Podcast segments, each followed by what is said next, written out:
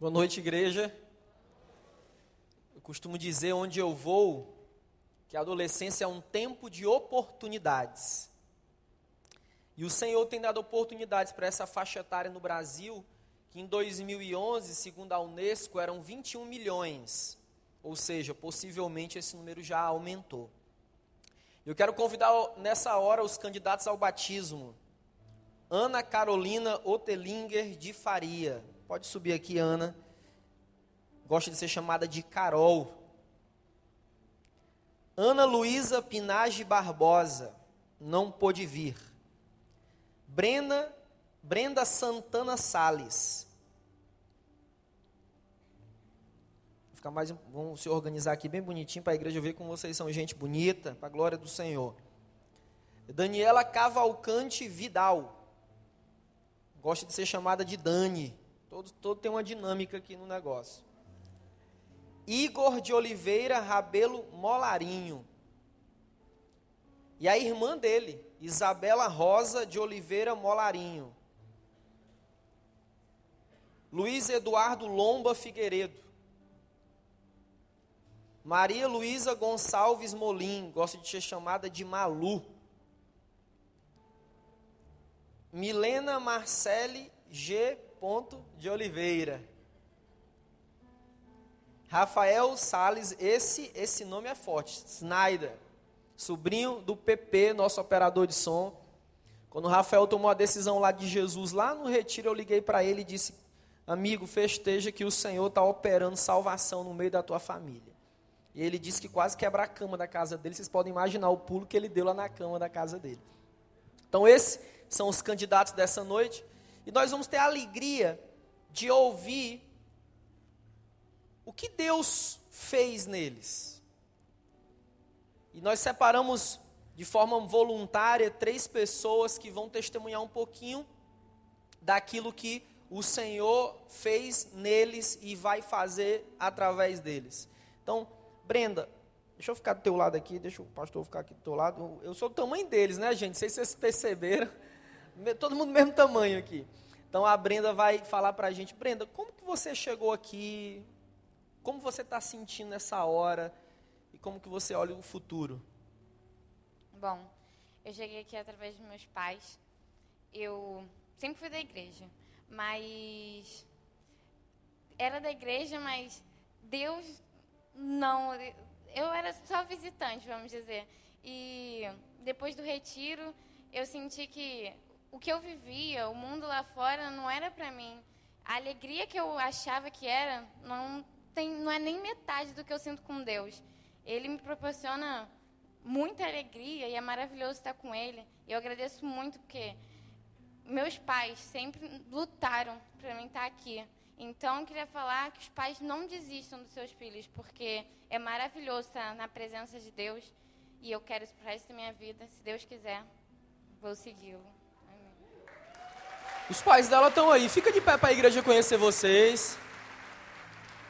Pais que estão aqui, avós, tio, gente. Eu tive alguns encontros com eles. E eu dizia para eles: olha, nós vamos perseverar e o Senhor vai fazer obra na tua casa e está aqui a Brenda para a glória do Senhor. Deus abençoe. Obrigado. Tem aqui um casal de irmãos. É o Igor e a Isabela. Os pais estão aí também. Cadê os pais do Igor e da Isabela? Fiquem em pé. Ó, fiquem em pé para a igreja ver. Olha como é gente bonita. Louvado seja Deus. Igor, fala para a gente.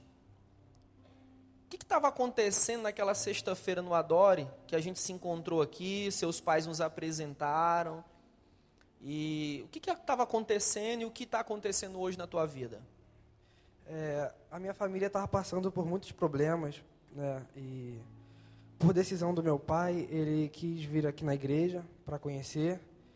E depois de dois cultos que ele veio, ele trouxe eu e minha irmã para o Adore.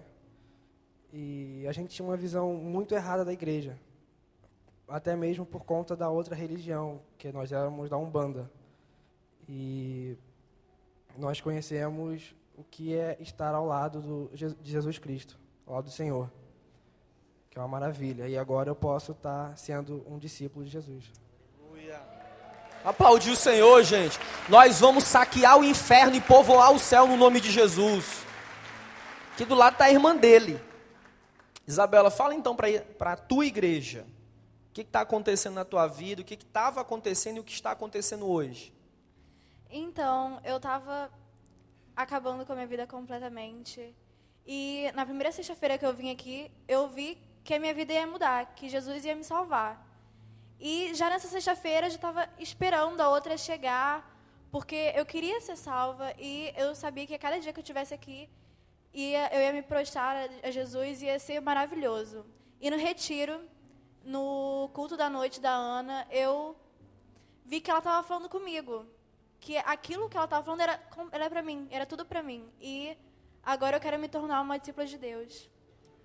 Louvado seja Deus. Gente, Deus vai fazer muito, muito, muito. Meu coração está cheio de sonhos para 2013.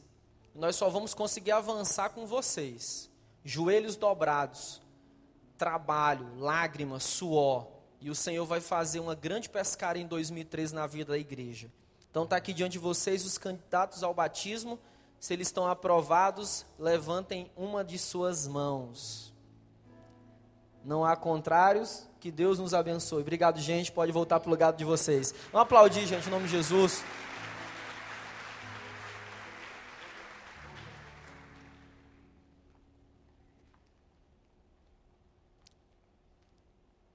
Quando eu olho para a vida deles, quando eu olho para a vida deles e olho para a minha vida, eu vejo que todos nós, independente do tempo da jornada, nós somos discípulos em construção. Por quê, pastor? O apóstolo Paulo, em Filipenses 1,6, ele diz que aquele que começou a boa obra em nós, ele mesmo vai concluir essa obra. Aí eu lembro de um homem de Deus, conheci esse homem de Deus através de seus livros, na época do seminário, chamado Paul Tillich. Ele diz que o Cristo ressurreto, ele é a ponte que liga o abismo daquilo que é finito, daquilo que é infinito. E o nome dessa ponte se chama Jesus Cristo de Nazaré. E nessa noite, na dependência do poder do Espírito Santo, eu quero meditar com vocês, eu quero olhar como nós podemos ser discípulos em construção, em formação, num mundo em desconstrução. Mas o que é um discípulo em construção? Um discípulo em construção é aquele que está sendo trabalhado o caráter de Jesus. É aquele que a sua ética seguirá princípios e valores à luz da palavra de Deus. Mas então o que é o mundo em desconstrução? O mundo em desconstrução são ambientes que estão se estabelecendo em alguns lugares. Por exemplo, na família. É comum nós observarmos a desconstrução em vários ambientes. Ora, Desconstrução de quê, pastor? Daquilo que é valor, daquilo que é basilar para uma vida saudável, para uma espiritualidade saudável. Desconstrução na família, do valor, do respeito, da honra, da obediência, da fidelidade aos pais. Isso está sendo desconstruído nesse mundo. Mas não é só isso. Além desses valores na família estarem sendo desconstruídos, nós temos gente desconhecida debaixo do mesmo teto. Mas também há desconstrução nas escolas. Inúmeras escolas reduzem seus alunos a simplesmente, a somente testes psicológicos. Também há desconstrução na propaganda. De forma tão violenta, tão sagaz eles se utilizam de ferramentas como manejo de uma sensualidade desequilibrada. eles manejam a ganância, o desejo por poder, por dinheiro, desconstruindo aquilo que nós chamamos de sociedade. Também há desconstrução nas igrejas. Inúmeras igrejas espalhadas nos cantões desse Brasil, que barganham o evangelho de Jesus, que pregam o evangelho como se fosse um produto, como se fosse bananas a vender. Mas então, como nós podemos aprender nessa noite, através unicamente do poder do Espírito Santo, a sermos discípulos em construção, num mundo des em desconstrução? Eu quero convidar aquele que é um verdadeiro pintor com as palavras. Esse apóstolo tem uma característica diferente dos outros nos demais evangelhos, nos quatro evangelhos. E o nome dele é Lucas. Abre a tua Bíblia em Lucas capítulo 24, versículo de número 13. É olhando para esse texto é olhando para essa palavra que Hebreus diz, que é como uma espada de dois gumes que vai penetrar na nossa mente, nos fazer discernir, discernir aquilo que é mais profundo. Diz assim a palavra de Deus: Naquela mesma noite, dois deles estavam indo para um povoado chamado Emaús, a 11 quilômetros de Jerusalém. No caminho, conversavam a respeito de tudo o que havia acontecido. Enquanto conversavam e discutiam, o próprio Jesus se aproximou e começou a caminhar com eles. Mas os seus olhos foram impedidos de reconhecê-lo. Ele lhes perguntou sobre o que vocês estão discutindo enquanto caminham. Eles pararam com os rostos entristecidos. Um deles, chamado Cleopas, perguntou-lhe: Você é o único visitante em Jerusalém que não sabe das coisas que ali aconteceram nesses dias? Que coisas? perguntou ele. O que aconteceu com Jesus de Nazaré? Responderam eles. Ele era um profeta, poderoso em palavras e em obras diante de Deus e de todo o povo. Os chefes dos sacerdotes e as nossas autoridades o entregaram para ser condenado à morte, o crucificaram, e nós esperávamos que ele era quem ia trazer a redenção a Israel. E hoje é o terceiro dia desde que tudo isso aconteceu. Algumas das mulheres entre nós nos deram um susto hoje. Foram de manhã bem cedo ao sepulcro e não acharam o corpo dele. Voltaram e nos disseram que ele está vivo. Alguns dos nossos companheiros foram ao sepulcro e encontraram tudo exatamente como as mulheres tinham dito, mas não o viram. Verso 25. Ele lhes disse: Como vocês custam a entender e como demoram a crer em tudo que os profetas falaram? Não devia o Cristo sofrer essas coisas para entrar na sua glória? E começando por Moisés e todos os profetas, explicou-lhes o que constava a respeito dele em todas as Escrituras. Ao se aproximarem do povoado para qual estavam indo, Jesus fez como quem ia mais adiante, mas eles insistiram muito: fique conosco, pois já é noite, o dia já está quase terminando. Então ele entrou para ficar com eles. Versículo 30. Quando estavam à mesa com eles, tomou o pão, deu graças, partiu e deu a eles. Então os seus olhos foram abertos e o reconheceram, e ele desapareceu da vista deles. Perguntaram-se um ao outro: Não estava queimando nosso coração enquanto ele nos falava no caminho e nos expõe as Escrituras? Levantaram-se e voltaram imediatamente para Jerusalém. Ali encontraram os onze e os que estavam com ele reunidos que diziam: É verdade, o Senhor ressuscitou e apareceu a Simão. Então os dois contaram tudo o que tinha acontecido no caminho e como Jesus fora reconhecido por eles quando partiam o pão e que o Senhor nos abençoe.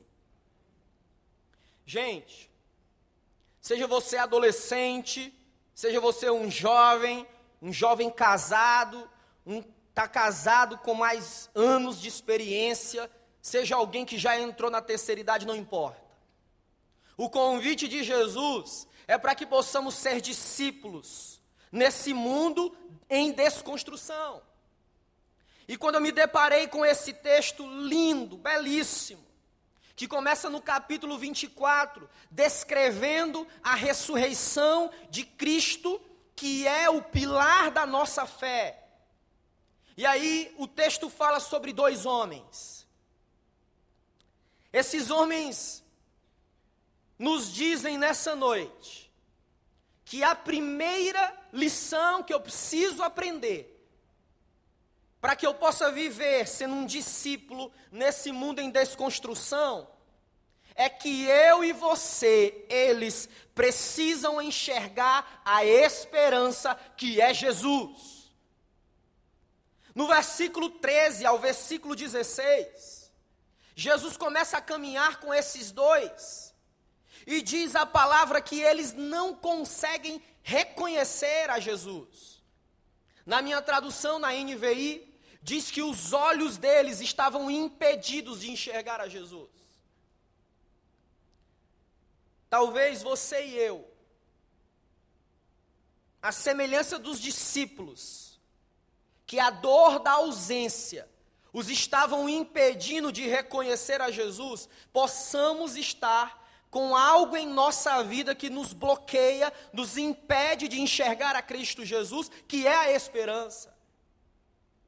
Talvez seja a dor da perda, seja ela provocada pelo divórcio, pela amputação de um membro do nosso corpo, seja por um familiar, seja por um amigo, seja talvez pela perda da aparência jovem, ou quem sabe da confiança, da vitalidade. Isso tudo pode gerar tristeza e vazio como um sentimento de luto.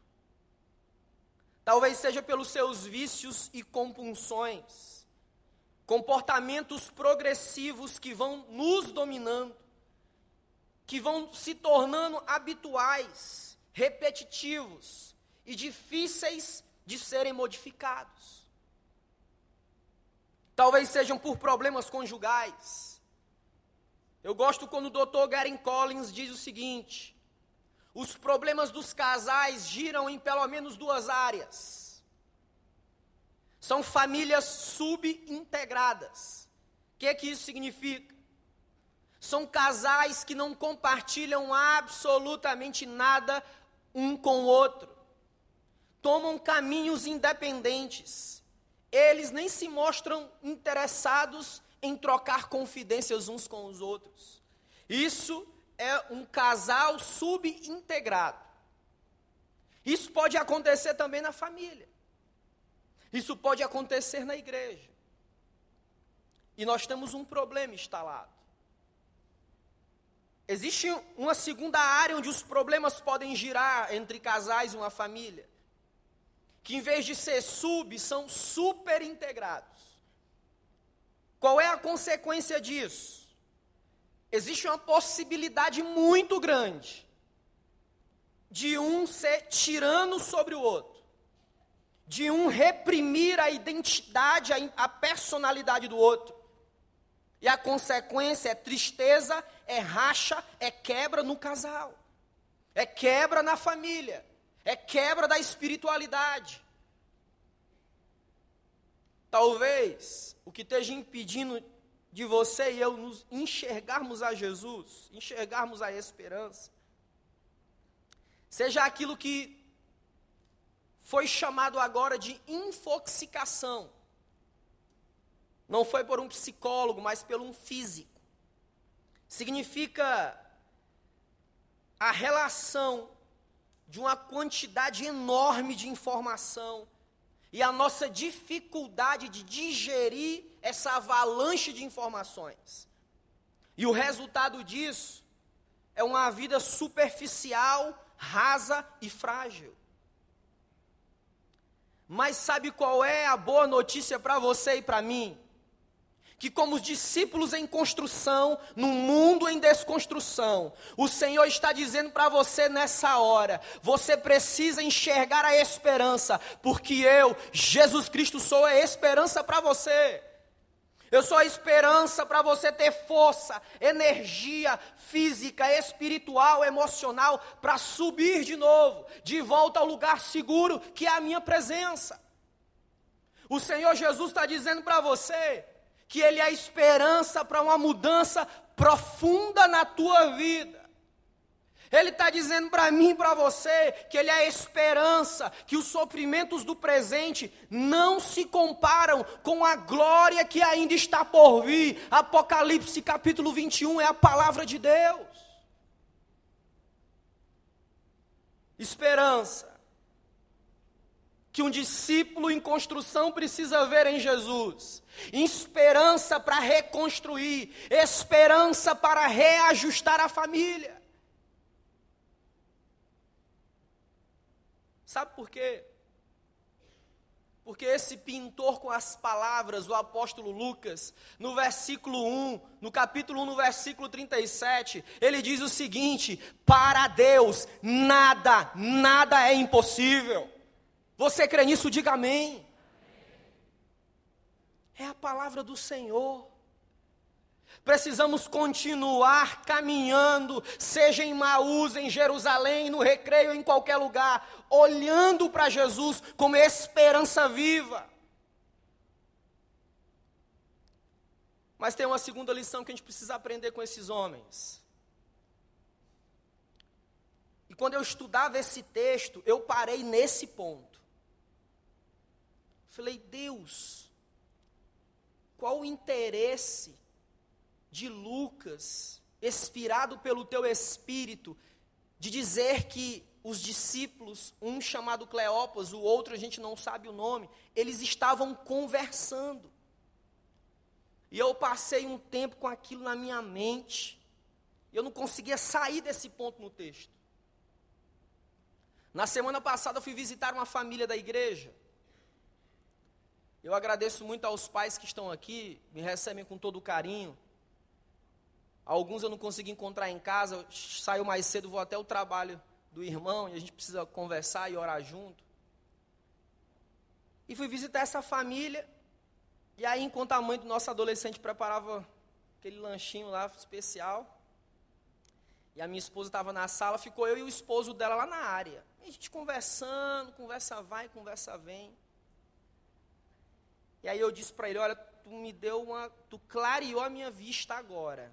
E ele, de que, pastor? Eu falei, não, depois você vai descobrir. E sabe qual é a lição que a gente aprende? Sabe qual é o interesse de Lucas em dizer que aqueles discípulos estavam conversando? É que as nossas conversas precisam nos ajudar a reler o passado, abençoar o presente e descortinar o nosso futuro. Olha isso, gente. As minhas conversas precisam reler o passado, abençoar o presente e descortinar o futuro, aquilo que está diante de nós. Porque no versículo 17 ao 32, Jesus pergunta para eles o seguinte: o que vocês estão discutindo? E os discípulos estavam naquela hora, que são gente. Eu gosto disso, dessa palavra, gente. Eles estavam encobertos por uma nuvem de tristeza, diz o texto. Mas, pastor, eles viram os milagres de Jesus, eles comeram com Jesus, eles caminharam com Jesus, e daí? Na vida é assim, é na jornada. É por isso que nós precisamos guardar o nosso coração, porque dele procedem as fontes da vida. E quando eu vi isso, sobre conversas, sobre um bate-papo, seja com a esposa, seja com o nosso filho, seja com o nosso amigo, seja com o nosso pastor, precisam girar nesses três pilares: reler o passado, abençoar o presente e descortinar o futuro. E aí eu me lembrava, então eu me lembrei de Jesus. Jesus, em um determinado momento do seu ministério, Mateus 12, 24 narra isso. Diz que Jesus, ele foi perseguido pelos religiosos. Jesus mais. ele foi ofendido com a seguinte palavra: Olha o filho de Deus. Você é pai dos demônios, Beuzebu.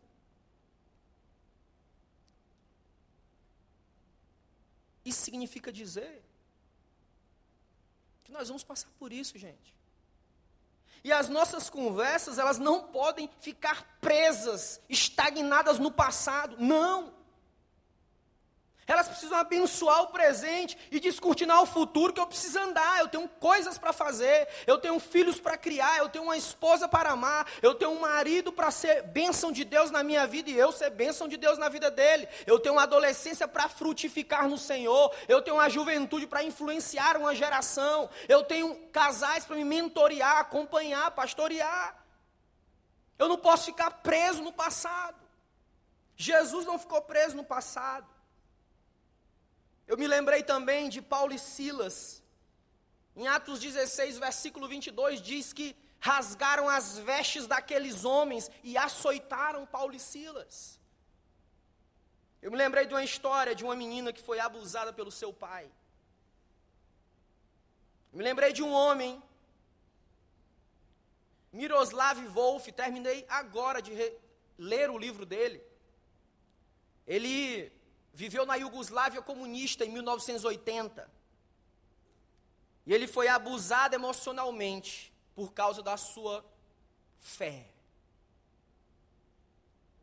E ele foi abusado pela polícia como se fosse a CIA americana.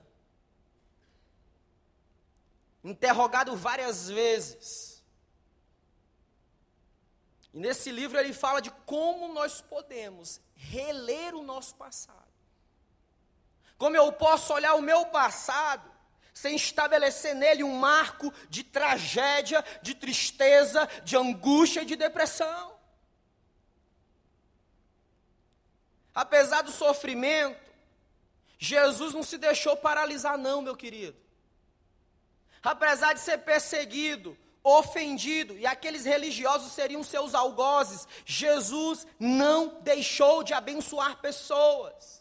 Jesus não deixou de inserir pessoas. Jesus não deixou de ir em direção aos perdidos e ministrar a palavra de Deus para eles. Jesus não deixou de amar as pessoas. Jesus não deixou de exercer misericórdia para as pessoas. Ah, as vestes rasgadas e as pancadas, os açoites de Paulo e Silas não fizeram aqueles homens parar.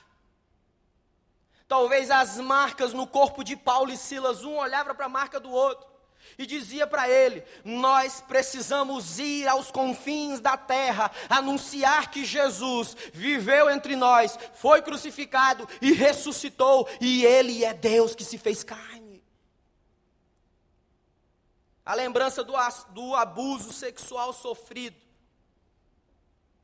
não impediu que Joyce Meyer continuasse edificando famílias.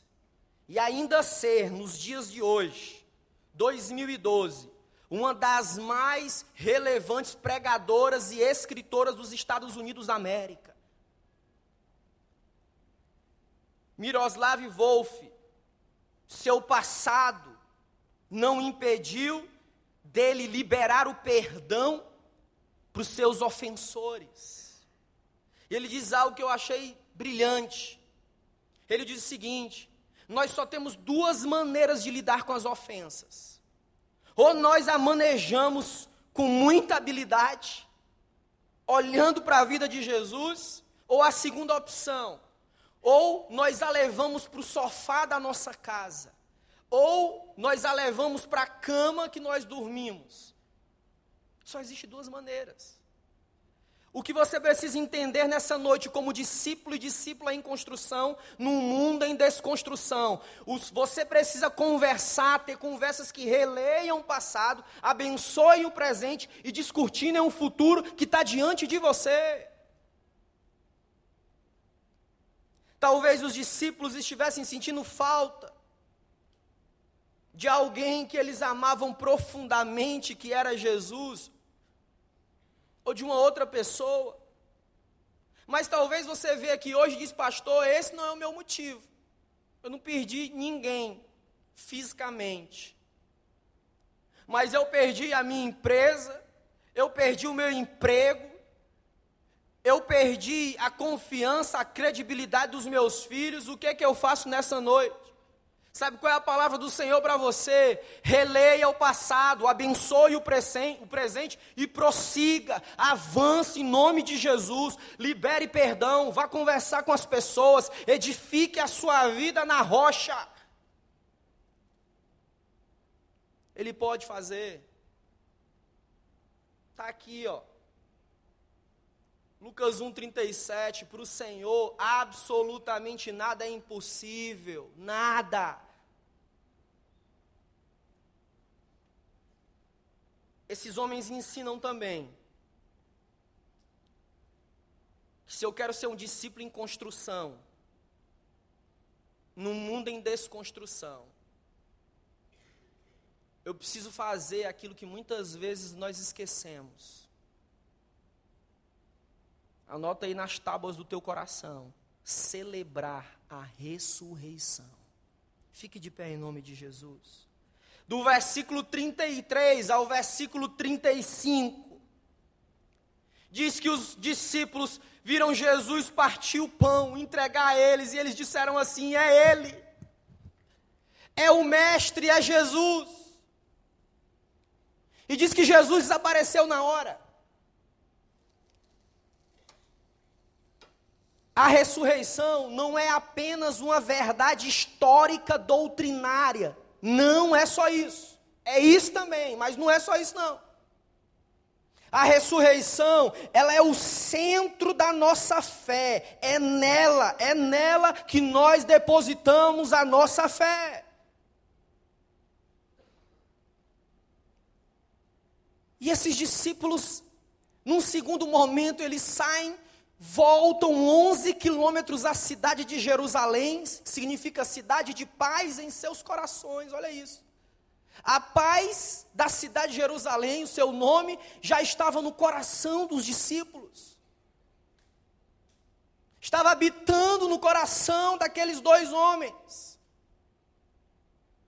E aqueles homens voltam e dizem assim: é verdade, ele ressuscitou. Celebrar a ressurreição, sabe o que é? É viver de forma prática a fé em Jesus. Celebrar a ressurreição é dizer não quando eu preciso dizer não. Celebrar a ressurreição é você não negociar aquilo que você acredita. Esse mundo está se desintegrando, os valores estão sendo destruídos. Pai, mãe, Vai na palavra, se ajoelha na tua casa e diz: Deus, eu quero ser discípulo em construção, eu quero a minha família tendo o caráter de Cristo sendo formado em nós. Mas eu preciso me alegrar com essa ressurreição. Eu preciso viver, curtir a ressurreição. Andar nessa vida sabendo que sim, eu vou me quebrar, mas o Senhor vai restaurar a minha vida. Eu estou quebrado, Deus vai restaurar você. Não são os gabinetes psicológicos, não, é o poder do Espírito Santo. Essa palavra que foi revelada a nós. Essa palavra que o Senhor, o anjo do Senhor, chegou para o profeta Ezequiel e disse: Come o rolo do livro da lei. E diz o profeta que quando ele comeu a palavra, ela descia como mel na boca dele. Gente, nós sabemos de tudo, de tudo, mas sabemos pouco dessa palavra. Recebemos muitas informações, muitas, mas quando é informação da palavra, parece que a gente não tem prazer em digerir e ir mais fundo e conhecer a Deus. As escrituras precisam estar abertas na nossa casa, com a nossa vida. Esses dois homens entraram para os anais da história, porque eles experimentaram, eles sentiram o poder de Deus através da ressurreição de um homem chamado Jesus. Precisamos recuperar esse sentido. Celebrar a ressurreição vai é muito mais além de uma vida na igreja, de a participação na conferência ou o nome no relatório de PG vai mais além. Celebrar a ressurreição é todas essas coisas e mais. O teu dia a dia lá no teu trabalho, é lá que você também precisa celebrar a ressurreição de Jesus.